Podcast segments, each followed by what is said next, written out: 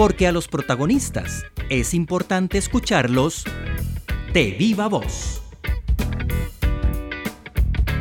El aprovechamiento forestal es una de las etapas más importantes del sistema de producción de madera reforestada, tanto desde el punto de vista de costos de producción como de impacto al ambiente. El uso de bueyes en el arrastre de madera de plantaciones forestales ha aumentado significativamente en Costa Rica, porque es un método de bajo costo, de bajo impacto y muy conocido en todo el país.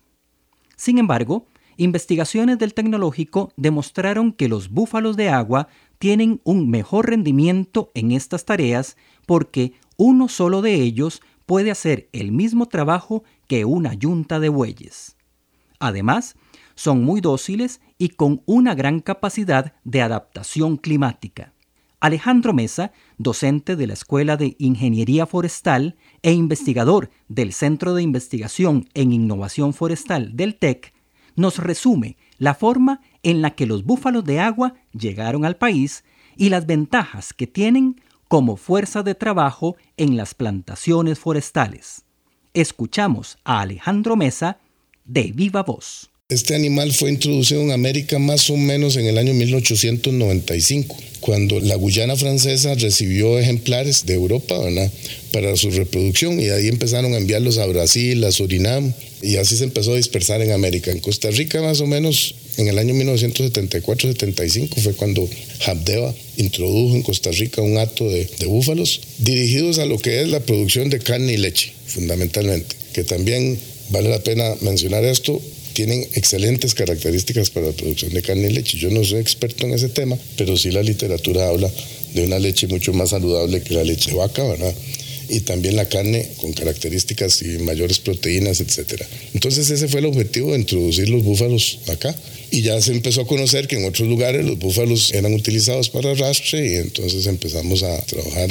La misma gente, el mismo campesino que es muy entusiasta, empieza a utilizar los búfalos y a entrenar los búfalos para arrastre de, madera. Entonces los búfalos de agua es una especie que fue introducida en Costa Rica hace bastantes años y empezamos a ver que el búfalo tenía ciertas características que podían funcionar en las plantaciones forestales. Características como que tiene más fuerza que los bueyes, por ejemplo. Característica como que puede trabajar solo, no necesariamente como una yunta de bueyes, como trabajan los bueyes, ¿verdad? Entonces empezamos a averiguar y empezamos a conocer eh, cuáles eran las posibles bondades que estos animales podían tener y por ahí fue donde empezamos a plantear investigaciones para tratar de incursionar en el uso de este animal en plantaciones forestales, en aprovechamiento de plantaciones forestales. Hemos visto que es versátil el animal. Luego de que ponemos la carga en la calle, se han diseñado carretas para transportar la madera y entonces también hemos visto que con la carreta el animal se mueve fácilmente, a que carga una cantidad enorme de madera. Entonces nos demuestra su capacidad de carga ya cuando se le diseñan aditamentos adecuados para que él muestre su, rendimiento. Todo siempre va en función de no dañar el animal. Y quizás no es tanto la fuerza que tenga o la capacidad de carga que tengan, sino las habilidades que tienen para moverse en terrenos difíciles, que es otro elemento importante. Cuando yo veo un búfalo que viene arrastrando un fuste, un tronco de, melina de 10 metros y se topa un, drenaje, un caño ancho, si usted viene con una yunta de bueyes, hasta ahí llegó pero cuando yo me quedo viendo el búfalo, el búfalo unos metros antes observa el caño, coge impulso y salta el caño con la carga pesada, con la carga pegada. Entonces, bueno, ese día yo quedé sorprendido porque realmente me demuestra y después de que cae del otro lado, sigue caminando normalmente. Entonces, su capacidad para saltar o para brincar obstáculos cargado es algo que los bueyes no tienen. Y hay muchas fincas, como le mencioné antes también, que las plantaciones están ubicadas en sitios difíciles, que son sitios irregulares por topografía, porque fueron fincas bananeras viejas. Entonces hay muchos drenajes y eso dificulta el trabajo de los bueyes. Entonces los búfalos vienen a responder a esto. Usted no puede comparar, no puede comparar un búfalo con un tractor agrícola, porque es, es una comparación injusta. O sea, el búfalo es un animal, el tractor es una máquina la única forma de que nosotros comparemos esos dos eh, mecanismos o tecnologías, por llamarlo de alguna forma, es con el costo de la madera puesta en el patio, en el patio de carga. Entonces, Cuando la madera ya está colocada en el patio de carga, donde van a llegar los camiones para trasladarla hacia las industrias, al empresario no le interesa cómo esa madera llegó ahí, si llegó con búfalos, si llegó con elefantes, si llegó con tractores, lo importante es que está ahí y que tiene un costo de producción. Entonces, ¿cuál es una diferencia importante? Que la maquinaria tiene una, un rendimiento, una producción mucho más alta, es lógico, ¿no? Un tractor tiene una capacidad, tiene un, motor de, de un alto caballaje, entonces va a poder producir o poner más madera en el patio por día que un búfalo.